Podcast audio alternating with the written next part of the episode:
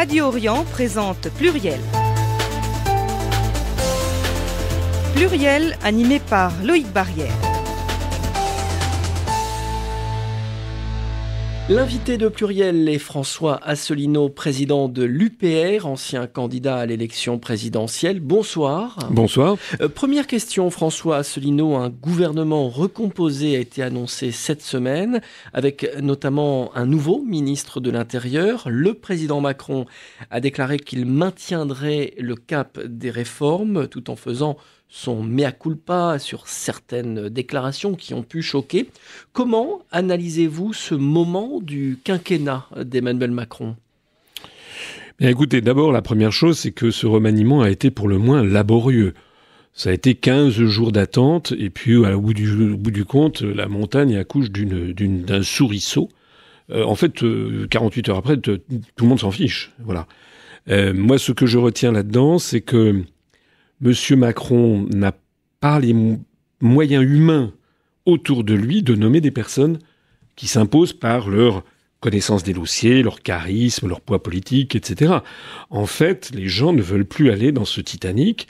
C'est incroyable, ça fait un an et demi qu'il est, qu'il est en fonction. Donc on, on est encore dans le premier tiers du quinquennat. Et moi, je ne sais pas si M. Macron va être en mesure politique de terminer son quinquennat. Parce que là, à l'évidence, il n'a pas su comment nommer les gens.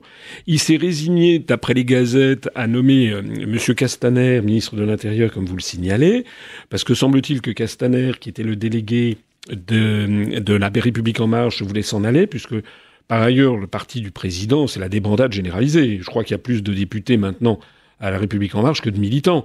C'est un truc qui avait été peuplé de, de, de cyniques, d'opportunistes, qui avaient vu le, coup pour, pour, pour essayer d'avoir un mandat électif. Et puis maintenant que la, la, la faveur de l'opinion publique s'en est allée, euh, c'est la, la fuite est, est, perdue. Donc je crois que M. Castaner a fait une crise de nerfs et que M. Macron a cédé. Je voudrais quand même signaler que M. Castaner, c'est quand même pas grandiose comme ministre de l'Intérieur. Euh, allez voir son, allez voir son pédigré, allez voir sa jeunesse. Hein, euh, entre l'âge de 18 et 20 ans, il était dans des trafics divers et variés, euh, poker pour le moins. Euh, il était quand même un des grands amis de Christian Oraison, qui était l'un des caïds de la pègre du, sud, enfin de Marseille et des Alpes de Haute-Provence, je crois. On a eu Charles Pasqua, ministre de l'Intérieur, François Asselineau. Oui, on a eu Charles Pasqua, ministre de l'Intérieur, mais je ne crois pas que Pasqua, Pasqua, quand il avait 17 ans, il était dans la résistance. Il n'était pas, me semble-t-il, dans la pègre. là, on a affaire à quelqu'un qui euh, a été, d'ailleurs il le reconnaît, allez vous renseigner euh, sur sa notice Wikipédia, allez vous regarder, euh, il y a toute une série d'articles qui ont été faits là-dessus, moi je trouve c'est quand même extraordinaire, d'autant plus d'ailleurs que son directeur de cabinet, qui est un préfet, a lui-même été condamné à deux reprises au cours des, des, années, des années écoulées pour diffamation publique, enfin c'est... Moi, je trouve ça quand même, à un moment où les Français, moi je le vois bien, notre mouvement politique se développe très bien, malgré l'extrême difficulté que nous avons à être reçu dans les grands médias, dans les grands médias nationaux euh, français. Je vous remercie d'ailleurs de m'inviter euh, une nouvelle fois sur Radio Orient. Mais euh, si nous nous développons malgré ce handicap qui serait rédhibitoire pour d'autres, c'est parce que en particulier les Français qui nous écoutent et qui m'écoutent ont le sentiment, que je crois justifié, que nous disons la vérité, que nous sommes des gens honnêtes et puis des gens aussi, excusez-moi de le souligner, mais qui ont une certaine dignité.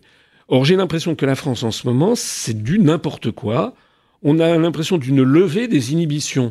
Alors, on a un ministre de l'Intérieur qui, fricotait avec la pègre quand il avait entre 18 et 20 ans, et qui s'en qui félicite d'ailleurs aujourd'hui.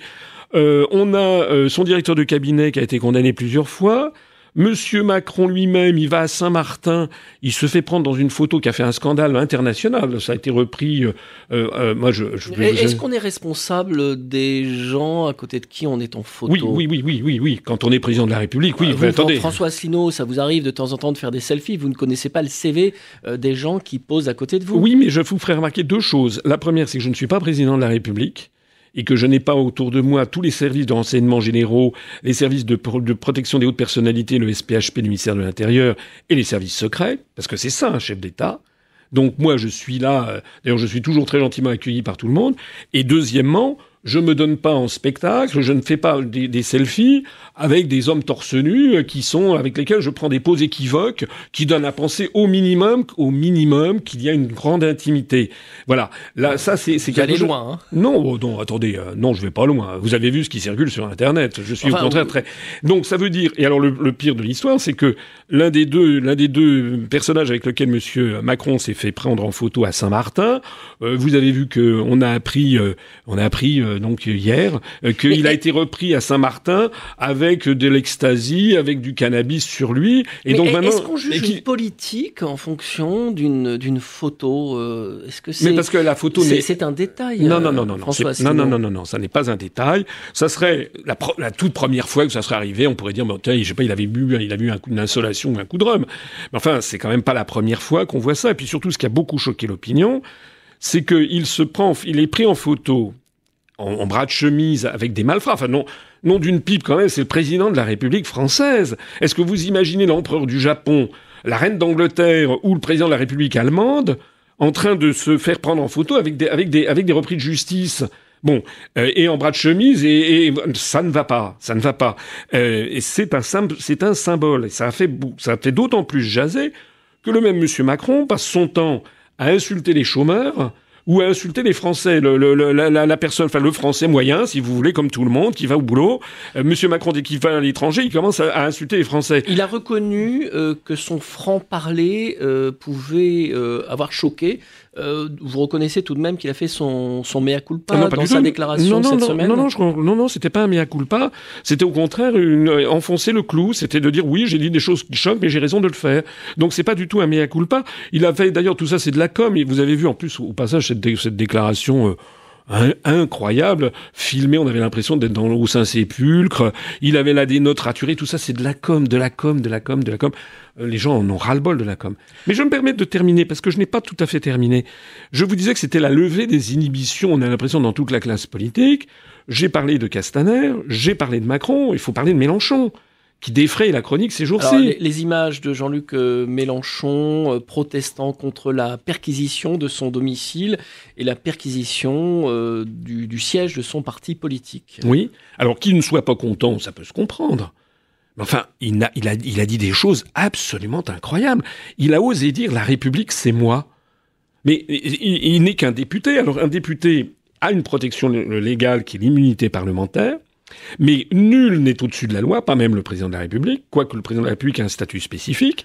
Mais, le mais les députés, ils ont une immunité parlementaire qui peut être levée par, par leurs collègues. Peut-être a-t-il été mal compris, peut-être voulait-il dire qu'il incarnait la République face à des policiers qui sont euh, aux ordres de la République. Mais Écoutez, euh, ça serait, euh, ça serait, je ne sais pas. Imaginez que Jean-Marie Le Pen se soit composé le même genre. Hein c'est exactement le même genre. On aurait bien vu Jean-Marie Le Pen faire ce genre de truc. Euh, et, là, on aurait vu toute la gauche pousser des cris d'orfraie, à juste titre. Parce que c'est pas le, procureur de la République qui a été molesté. Moi, je l'ai vu, j'ai vu les, les, vidéos. Il a été poussé contre un mur. Euh, on est, on est à la limite de, de, de, de, du, du, brigandage. Ce sont des actes très délictueux parce que la justice. Alors, si Monsieur Mélenchon n'a rien à se reprocher, il n'a qu'à dire, bah, allez-y. Moi, par exemple, vous savez, nous, dans notre parti politique, il n'y a jamais eu de perquisition. L'organisme anticorruption Anticor, qui a épluché toutes les déclarations pour les candidats à la présidentielle, n'a rien à trouver à redire sur nous. En revanche, Anticor a demandé au parquet d'instruire des, procédures contre M. Macron, parce qu'il y a des choses qui sont absolument pas claires dans les comptes de M. Macron, et c'est un scandale que M. Macron, qu'il n'y a pas de procédure contre les comptes de, de, M. Macron, mais aussi contre Mme Le Pen, mais aussi contre M. Fillon, mais aussi, je crois, contre M. Hamon, et en tout cas contre M. Mélenchon. Donc nous, nous n'avons pas ça. Et si demain il y avait des, gens qui venaient comment dire faire, faire une perquisition au siège de l'UPR, je les accueillerais grand, les bras grands ouverts. Je dirais allez-y parce que nous, nous n'avons rien à cacher. Et je reviens, Monsieur Mélenchon, lorsqu'il dit la République, c'est moi, ça fait penser en fait. Moi, vous savez, j'aime bien l'histoire. Ça fait penser à un propos qui est prêté, euh, on ne sait pas s'il est tout à fait exact, mais enfin il révèle quand même une personnalité, le propos qui avait été prêté à Louis XIV, qui avait dit l'État c'est moi, quand il avait imposé une dictature, s'appelait la monarchie absolue. C'est-à-dire que monsieur, euh, monsieur Mélenchon considère qu'il est au-dessus des lois, et considère qu'il a le droit de, de, violenter, de molester les représentants de la loi. C'est pour ça d'ailleurs qu'il est maintenant traîné en justice. Alors, à, votre avis, euh, pourquoi Jean-Luc Mélenchon a-t-il euh, réagi de cette façon? Alors, il y a deux hypothèses possibles, qui ne sont d'ailleurs pas forcément contradictoires l'une avec l'autre. C'est que M. Mélenchon euh, euh, moi, j'ai on a, on a chez nous des gens qui ont calculé. Euh, hier au soir, il y avait déjà 240 articles de journaux. Là, on doit en être à un demi-millier d'articles de journaux. Donc, il fait le buzz, le buzz, le buzz, le buzz, le buzz. On parle que de lui. J'ai vu d'ailleurs un journal. Mais c'est payant électoralement vous Ah, ça, je n'en sais rien. Mais ce que je sais en tout cas, c'est que j'ai vu un journal qui, qui, qui, qui parlait de Monsieur Mélenchon en étant le principal opposant de Macron. Parce qu'il il essaye de faire passer une image qui serait le principal opposant de Macron. C'est faux. Parce qu'il y a aussi quelque chose qui a été marqué, c'est marquant cet été, ça a été la rencontre de M. Mélenchon, vous avez vu à Marseille, euh, avec M. Macron. C'était le 7 septembre. Mélenchon fait une harangue devant ses, partisans, c'est à Marseille.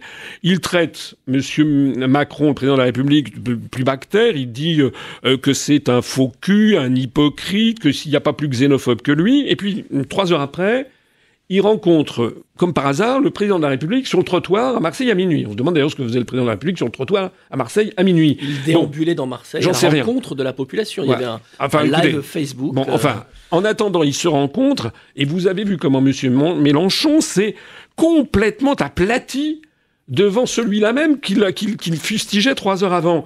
Donc, vous, vous, dites il s'est aplati, mais c'est aussi une façon républicaine de saluer le chef de l'État. Vous-même, vous critiquez Emmanuel Macron, mais si vous le rencontrez, vous allez être euh, courtois avec lui. Ah, mais je ne dirais pas, je ne reviendrai pas sur mes propos. Qu'il lui est pas, qu'il lui est pas, euh, qu'il ne l'ait pas traité comme le procureur de la République qui l'a molesté, je suis d'accord. Parce qu'il y a quand même un respect, à défaut du respect pour M. Macron, à défaut un, respect pour la fonction qu'il incarne. Mais moi, je n'aurais jamais dit ce que M. Mélenchon a dit, c'est-à-dire, oh, vous savez, ce que j'ai dit, c'était, c'était des exagérations marseillaises. C'est-à-dire qu'il a fait allégeance devant M. Macron et il a dit à Macron ce que j'ai dit devant la population. En fait, c'était de la blague, c'était simplement pour rire. François Asselineau, je n'avais pas prévu euh, qu'on parle de, tous ces, sujets. Est-ce que euh, ça n'est pas, je dirais, du buzz médiatique de, et, le fait d'en parler, euh, ça n'est pas un peu alimenter, je dirais, le désappointement des Français. Oui, c'est fait pour ça. Le, dégoût des Français pour, la, pour certains responsables politiques. C'est pour cela. que ça peut rejaillir aussi sur vous. Non, parce que nous, on n'a pas, on pas la chance d'avoir des, des buzz comme ça. Nous, ah, je l'ai dit. On n'a pas la chance. Oui, parce que, parce que nous. Vous, aimeriez avoir un, un, buzz de cette manière-là pour qu'on parle de. Non, de pas, pas ce qu'on appelle un bad buzz, mais j'aimerais bien que de temps en temps, les grands médias nous donnent la parole. Parce qu'actuellement, nous sommes encore absolument blacklistés par les très grands. Est-ce que vous vous rendez compte que depuis la présidentielle, depuis un an et demi, je n'ai plus jamais été réinvité sur une seule télévision nationale, ni sur une seule radio, à la seule exception de Sud Radio une fois et de RMC deux fois. C'est-à-dire sur les douze grandes radios de télévision et, de, les douze grandes chaînes de radio et de télévision suivies par le CSA, j'ai été invité trois fois, dont euh, une fois c'était d'ailleurs pendant deux minutes. C'est peut-être aussi en rapport avec votre score électoral. Attendez, vous plaisantez Vous savez combien M. Philippot, par exemple, que l'on m'envoie régulièrement dans les gencives, a fait, lui Il s'est pas présenté à la présidentielle. Et nous, depuis le début de l'année, on s'est présenté à huit élections législatives partielles. M. Philippot n'a pas été capable de se présenter à plus de deux où il a fait les mêmes scores que nous. Mais vous savez, on a calculé, M. Philippot, vous savez combien de fois il est passé? 150 fois quand nous, on est passé trois fois. Donc, est-ce que c'est normal? C'est une violation des règles du CSA. Donc, il y a, je persiste, il y a il y a une anomalie profonde en France, c'est que, je, citais tout à l'heure un journal qui expliquait que M. Mélenchon était le principal opposant de Macron. Non, M. Mélenchon n'est pas le principal opposant de Macron. On a vu comment, dans les coulisses, il s'aplatit comme un domestique devant Macron. Le véritable opposant de Macron, c'est nous, c'est parce que nous, on n'est pas opposant à Macron, on est opposant au système qui tient Macron, ça s'appelle la construction européenne, ça s'appelle la Banque Centrale Européenne, ça s'appelle l'OTAN. On aura l'occasion de parler tout à l'heure euh, de l'Union Européenne. Euh, hier, c'était la journée internationale du refus de la misère. Emmanuel Macron a annoncé il y a quelques semaines un plan de lutte contre la pauvreté. Si vous étiez en responsabilité, euh, quelles seraient vos mesures pour lutter contre la pauvreté? La première des mesures, c'est rétablir le contrôle des mouvements de capitaux ça permettrait de récupérer au bas mot 60 milliards d'euros d'évasion fiscale, peut-être davantage. on ne sait plus combien, mais il y a 80, 100 milliards d'euros qui échappent au fisc parce que les entreprises, les grandes entreprises, les grands groupes internationaux utilisent les, mouvements de capitaux pour faire apparaître des excédents, des bénéfices dans les pays comme le Luxembourg par exemple, où il n'y a quasiment pas d'impôt sur les sociétés, et pour faire apparaître des pertes en France. Donc déjà, ça nous permettrait de récupérer énormément d'argent. Je me permets au passage de signaler que si, depuis des années, les, gouvernements n'arrivent pas à boucler le budget de l'État, une des raisons, c'est pas la seule, mais une des raisons, c'est celle-là. C'est que les plus grandes les, ceux qui font les plus grands profits en France, les très grandes entreprises, ne payent pas d'impôts. Hein. On, augmente les minima sociaux avec euh, cet argent qui arrive Bien sûr. La première chose que je fais, c'est ça pour récupérer de l'argent. La deuxième chose que je fais, c'est que nous lançons la procédure de sortie de l'euro. Puisque l'euro nous, nous appauvrit de façon considérable. Euh, nous avons, nous dégageons des déficits commerciaux énormes parce que l'euro coûte trop cher. Mais... Or, quand on, quand on importe beaucoup plus que l'on exporte, on crée du chômage en France.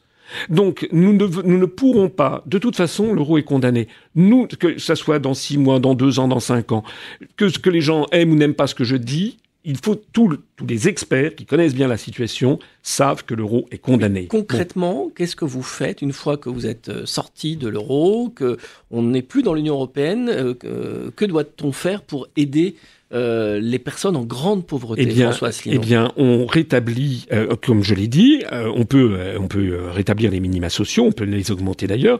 Dans le programme présidentiel, j'avais prévu une augmentation très substantielle du SMIC pour relancer la consommation. Mais il n'y a pas que de l'aide, il n'y a pas que, on n'est pas non plus pour une société d'assistanat complet.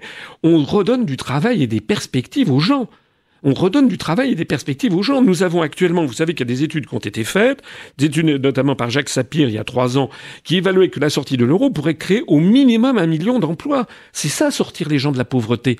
C'est pas sans arrêt donner, parce qu'il y a quelque chose du des, des, emplois, il faut des entreprises, il faut euh, un marché. Oui, bien sûr.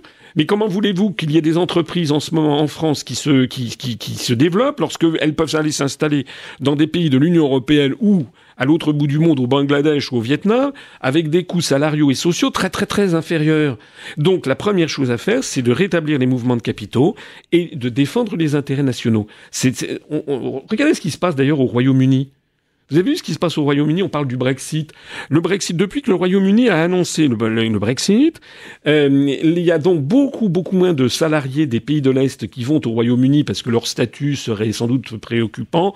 Ils savent pas s'ils pourraient y rester. Vous savez, c'est dans le cadre de la directive des travailleurs détachés. Le résultat, on apprenait, il y avait des gazettes économiques qui parlaient de ça il y a un mois. Il y a une augmentation des salaires considérable en ce moment au Royaume-Uni. Parce que, Avec quand même des entreprises qui, euh, qui quittent euh, la Grande-Bretagne. Ah non, ça c'est ce qu'on lit dans les échos dans, les journaux de la presse, mais c'est faux. Euh, euh, on va, il faudrait un jour qu'on ait un grand débat en France. Malheureusement, les débats en France sont interdits sur l'Europe. Mais euh, c'est faux. Le Brexit se passe. Il y a peut-être, on a monté en épingle peut-être 20 ou 30 personnes d'un siège social qui a été transféré venant de la City. Mais il y a eu le Financial Times, qui est quand même la Bible de la City londonienne qui a montré il y a deux mois qu'en fait on, a, on envisageait le départ de 600 000 personnes, il y en aura peut-être 2000 au total. Non. Et en revanche, vous avez des sièges sociaux comme Google, Facebook, etc., qui sont allés s'installer au Royaume-Uni parce que la livre sterling a perdu 10%, ça devient très attractif pour les investisseurs internationaux. Je reviens à, la lutte contre la pauvreté. Qu'est-ce que vous proposez pour répondre à la crise du logement? Alors ça, c'était alors euh, cette question euh, tombe bien. Euh, on a l'impression que vous voulez me me faciliter la tâche, puisque c'était dans les propositions de mon programme, il y avait l'idée que si nous sortons de l'Union européenne, on récupérera au minimum 9 milliards d'euros. J'ajoute d'ailleurs que le départ du Royaume-Uni va nous coûter de l'argent, puisque le Royaume-Uni était contributeur net. Donc du coup, la contribution nette qu'apportait le Royaume-Uni au budget de l'Union européenne, il va falloir la répartir sur les autres, c'est-à-dire sur les autres contributeurs nets. Donc on estime que la, la contribution nette de la France à l'Union européenne, au cours des années à venir, devrait monter à 11 ou 12 milliards d'euros. Si nous en sortons, nous, nous donnerons, nous récupérerons 12 milliards d'euros. Et on aura, on pourra d'ailleurs, vous savez comment ça marche l'Europe? On donne 24 à, l'Union européenne, on reçoit 15. Donc nous, si on sort, on ne donnera plus 24 et on ne recevra plus 15. Mais au total, ça veut dire qu'on économisera 9 et on donnera toujours les mêmes subventions on, on lance des chantiers pour euh, des logements sociaux? Donc il y avait effectivement le logement. Pourquoi le logement? Parce que tout le monde sait que c'est une activité qui est peu importatrice de, de et qui crée beaucoup d'emplois. Il y, a un, il y a un dicton français célèbre qui dit quand le bâtiment va, tout va. Donc et, il faut. on ne peut pas délocaliser. Et le, on peut pas le délocaliser, voilà, par nature. Alors surtout si on sort de l'Union européenne et si on n'a plus le, phénomène des directives des travailleurs détachés, à ce moment-là, ben, on retrouvera de l'emploi. Je voudrais quand même signaler la directive des travailleurs détachés. Rappelez-vous que Monsieur Macron euh, s'était fait fort de revenir là-dessus. Et là, il est revenu sur rien du tout, en fait. Vous savez que désormais, il y a 516 000 emplois, d'après les statistiques de l'an dernier et qui, sont certainement très très inférieurs à la réalité, 516 000 emplois de travailleurs détachés en France, notamment dans le bâtiment, venus de Pologne, de Bulgarie, de Roumanie, des pays de l'Est. Donc nous, ce que l'on veut, c'est aussi sortir de la directive des travailleurs détachés. L'invité de pluriel est François Asselineau, président de l'UPR, ancien candidat à l'élection présidentielle. On se retrouve dans quelques instants.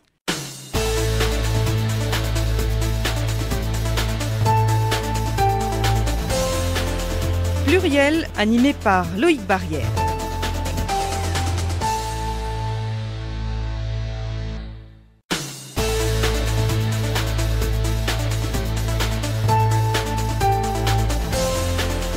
Pluriel animé par Loïc Barrière. Retour sur le plateau de Pluriel avec François Asselineau, président de l'UPR, ancien candidat à l'élection présidentielle. On va parler dans un instant des élections européennes. Euh, tout de même, euh, je sais que vous êtes euh, très attaché aux institutions françaises.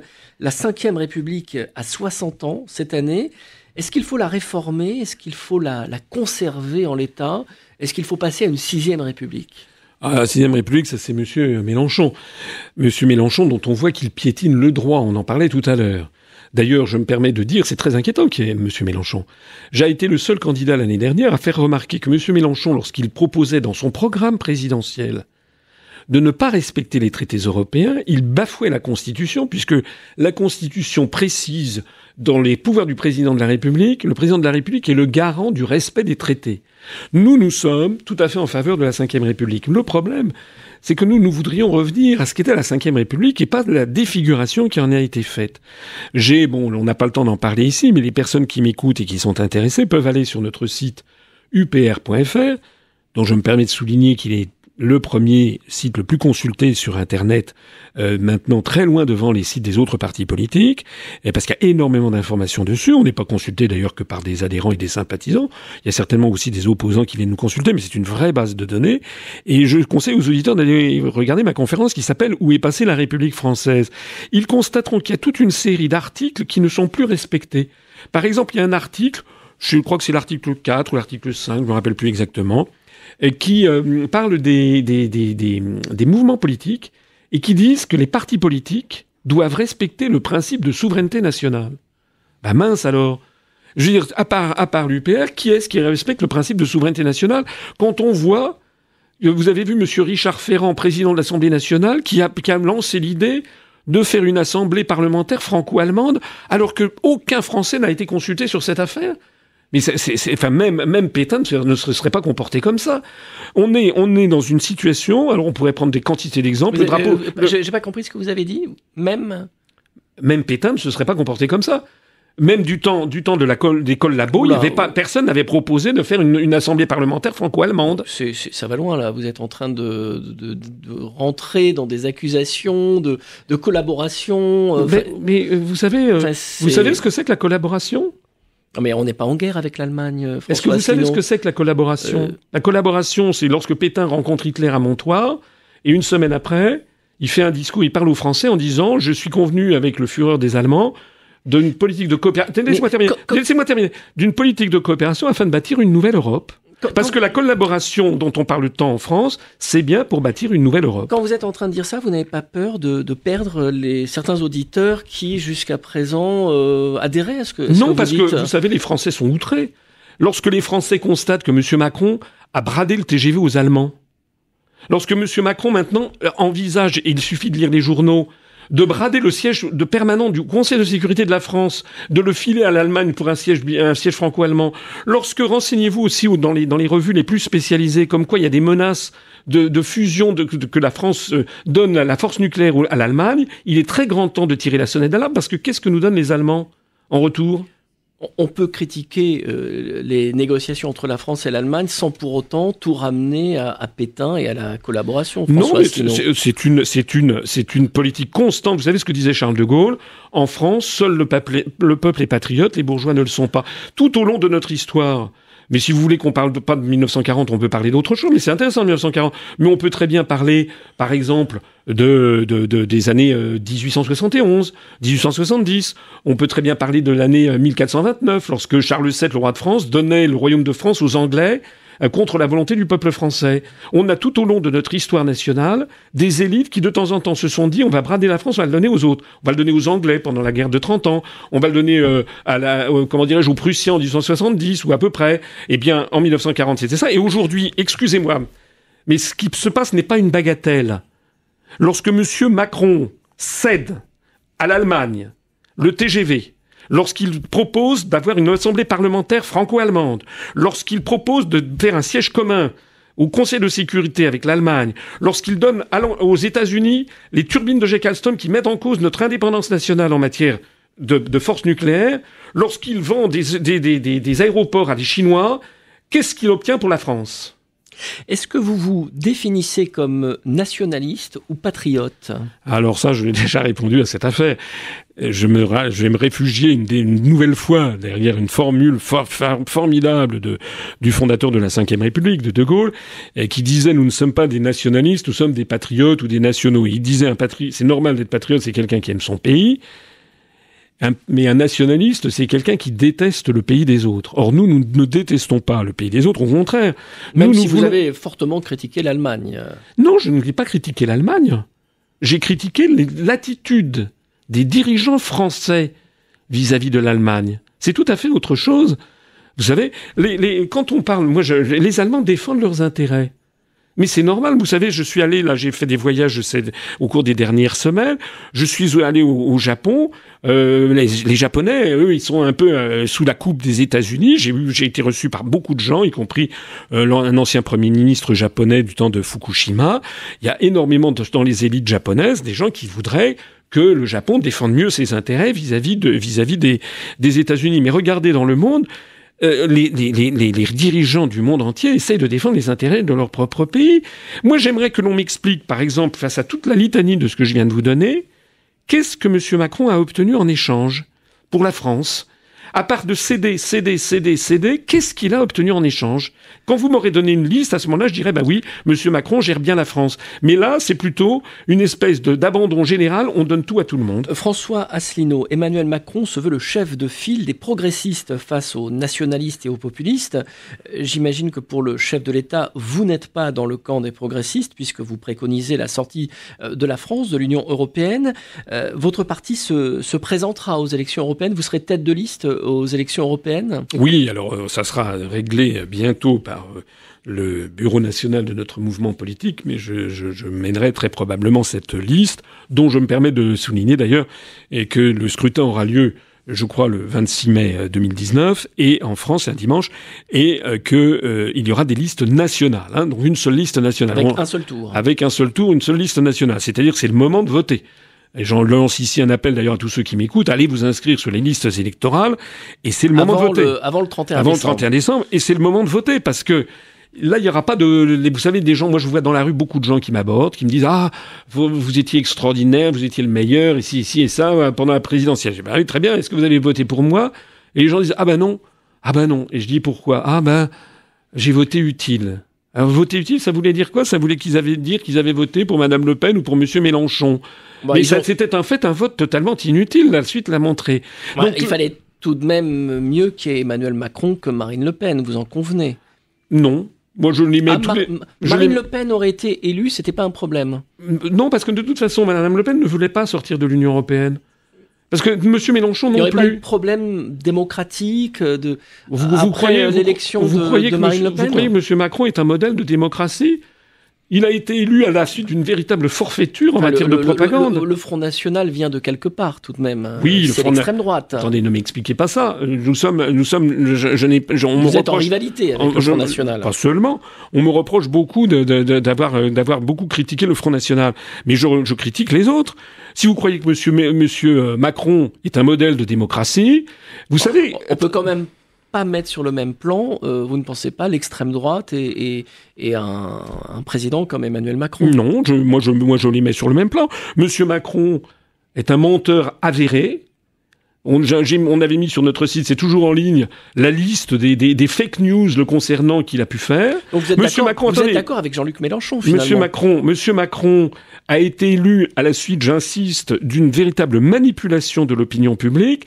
Selon les relevés du CSA, il a eu droit à, à peu près avant, après le, avant le premier tour à quelque chose comme 26 ou 28 du temps de parole, et moi j'ai eu droit à 1% Mais je voudrais dire aux auditeurs, imaginez l'inverse. Imaginez qu'on m'ait donné, moi, 28% du temps de parole, et que j'ai été accueilli par un concert de louanges des journalistes, des grands médias, et que M. Macron, il a eu droit à 1% et qu'il y a eu un concert des journalistes en disant c'est le candidat de Rothschild, c'est le candidat de la, de, la, de la banque, etc. Quel aurait été le résultat? Bon, donc euh, que les choses soient très claires. Le plus extraordinaire de l'histoire, c'est que M. Macron s'est permis de critiquer la réélection de Maduro au Venezuela en disant que c'était un scandale parce que les candidats n'avaient pas eu le même temps de parole. Non mais je rêve. Alors pour vous, euh, quel sera l'enjeu des élections européennes? Un certain nombre de partis politiques, euh, le Rassemblement national, les Patriotes, euh, Debout la France, mais aussi les Républicains, quand c'est Laurent Wauquiez qui s'exprime, font campagne sur la peur des migrants. Est-ce que vous allez agiter cette peur lors des européennes, François Asselineau Alors déjà, on verra quelles seront les listes. Hein, parce que là, vous avez on ne sait pas si toutes les personnes que vous avez citées feront une liste. Ça, Florian Philippot vous a tendu la main, vous a proposé. Euh, non, mais attendez, tendu la main. Non, non, non, non, on ne tend pas la main sur des sur des dans, sur des radios. Euh, bon, écoutez, j'ai pas envie de parler de Monsieur Philippot. Donc, euh, si Monsieur Philippot avait euh, été quelqu'un de, de, politiquement euh, droit, il a le droit de s'être trompé. Il a le droit d'avoir été pendant six ans et demi au Front National. il dit la même chose que vous maintenant. Oui. Mais à ce moment-là, quand au bout de six ans et demi, il se rend compte qu'il s'est trompé, il dit je me, je me suis trompé, donc je quitte le Front National, je redonne au Front National le mandat électif avec lequel j'ai été élu parce qu'il le conserve. C'est-à-dire qu'il a, c'est une trahison par rapport à ses électeurs. Le, droit, le droit le lui permet. Peut-être que ça n'est pas éthiquement. Le droit le lui permet, mais, il y a, non, mais normalement, normalement, on peut pas cracher sur une, il, il étiquette. Pas le seul. Il n'est pas le seul. D'accord. Mais quand les Français, ils ont besoin d'éthique, ils ont besoin de quelqu'un de droit. Et une fois qu'il avait fait ça, Monsieur Macron, Monsieur, euh, mais non, Monsieur Philippot Monsieur Philippot, à ce moment-là, demandait éventuellement à rallier l'UPR. On ne sait pas d'ailleurs, parce que je, sais que chez nous, il y a des gens venant de tous les horizons. Je ne suis pas sûr qu'il aurait été euh, tellement bien accueilli. Je reviens à la question mais, je mais je termine. Mais Monsieur Philippot n'a pas fait ça. Monsieur Philippot a tout simplement a volé les idées de l'UPR. C'est un voleur. Il a volé les idées, il les a appropriées, et il a bénéficié des réseaux dont il bénéficie dans les grands médias pour aller notamment chez Monsieur Bourdin sur RMC, pour expliquer qu'il était le seul candidat du Frexit. Je peux vous dire qu'à ce moment-là, toutes les personnes qui étaient à l'UPR ont été vent debout contre M. Philippot. Parce qu'il y a quand même des limites à l'arnaque. voilà. Donc nous ne parlons plus de Monsieur Philippot. Monsieur Philippot, s'il voulait se rapprocher de moi, c'était pas comme ça qu'il devait faire. Il devait euh, m'écrire, me demander une audience, et puis on, discutait. Et après, quand il tend la main, d'ailleurs, personne n'a saisi la main qu'il tend. Hein, il a tendu la main à Monsieur Vauquier, à Monsieur Dupont-Aignan, à Madame Le Pen, etc. plus personne, plus personne. La question des migrants, est-ce que vous êtes euh, comme le Front National, le Rassemblement National, euh, voilà, les migrants, il y a une peur de la submersion pour utiliser leur leurs termes Écoutez, qui choquent notamment à gauche. Vous savez très bien que ce n'est pas le cas. Vous savez très bien que notre mouvement, nous, nous, nous sommes, nous montrons les véritables responsabilités. Il y a un problème de migrants en France. Ça, c'est incontestable, comme dans l'Europe. Bon. Mais d'où ça vient? Qui, quels sont les phénomènes qui sont derrière? Et puis comment est-ce qu'on on a une politique migratoire comme une politique sociale, comme une politique économique? Qu'est-ce qui le fait? Actuellement, toutes ces politiques ont été transférées à Bruxelles. Sur les phénomènes migratoires, c'est les articles 67, 77 et 78 du traité sur le fonctionnement de l'Union européenne. Donc nous, ce que nous disons, c'est que avant que de s'écharper sur ces choses-là, et puis moi je n'aime pas qu'on montre des boucs émissaires parce qu'il y a beaucoup de misère humaine derrière tout ça, moi je veux déjà qu'on en revienne aux fondamentaux, qui décide de quoi?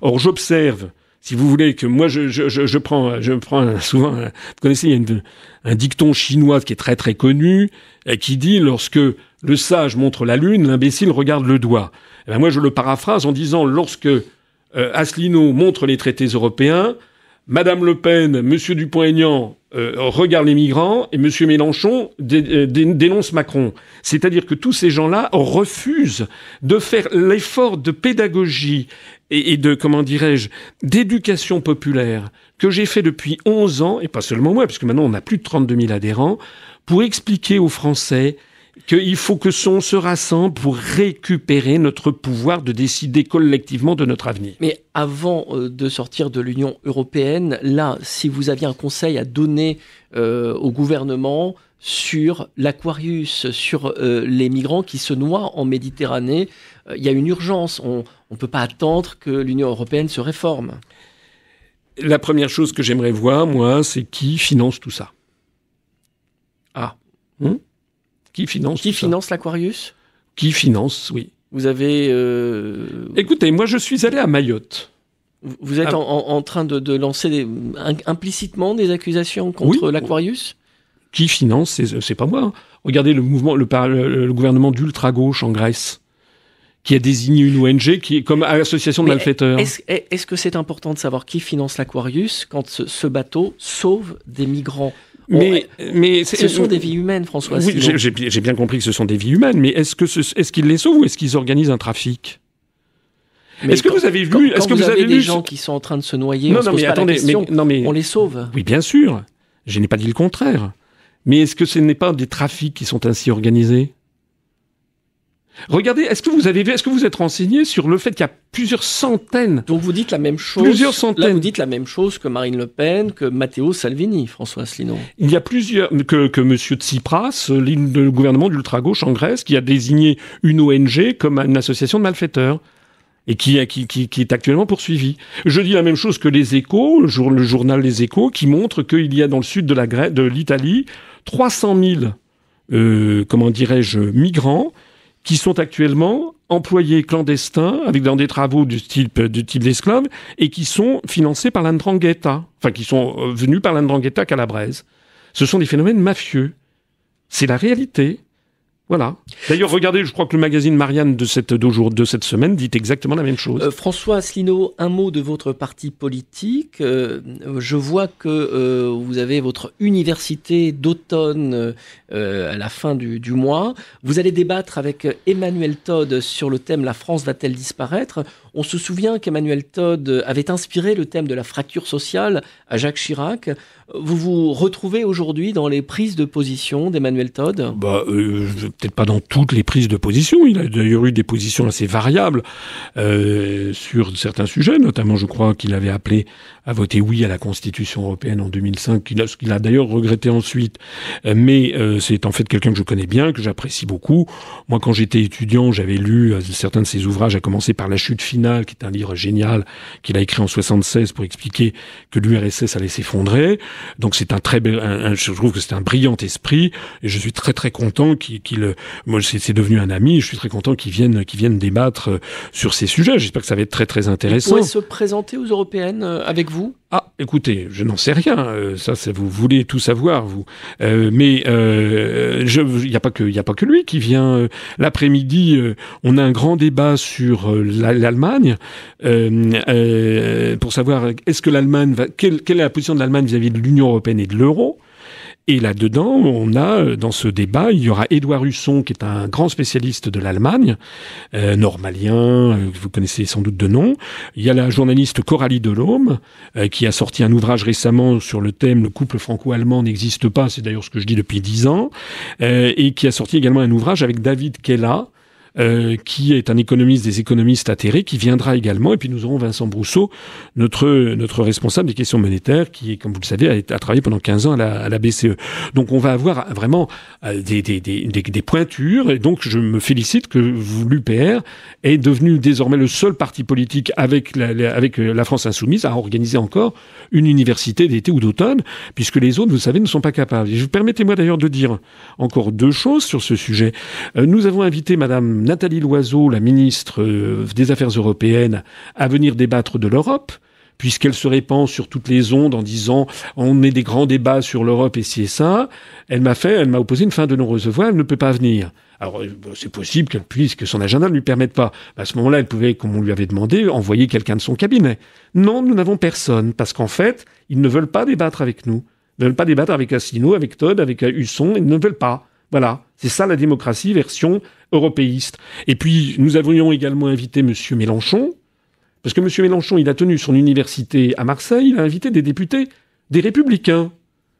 Ah, j'ai trouvé ça quand même assez fort de café. Donc il a invité des députés. Nous, on n'a pas été invités. Donc j'ai dit à M. Mélenchon, ben, venez, on va débattre. Nous n'avons pas eu droit à la moindre réponse. Il est vrai que M. Mélenchon se prend sans doute pour, euh, quelqu'un de supérieur à la moyenne. Euh, merci François Asselineau. Je rappelle que vous êtes président de l'UPR et ancien candidat à l'élection présidentielle. Bonsoir.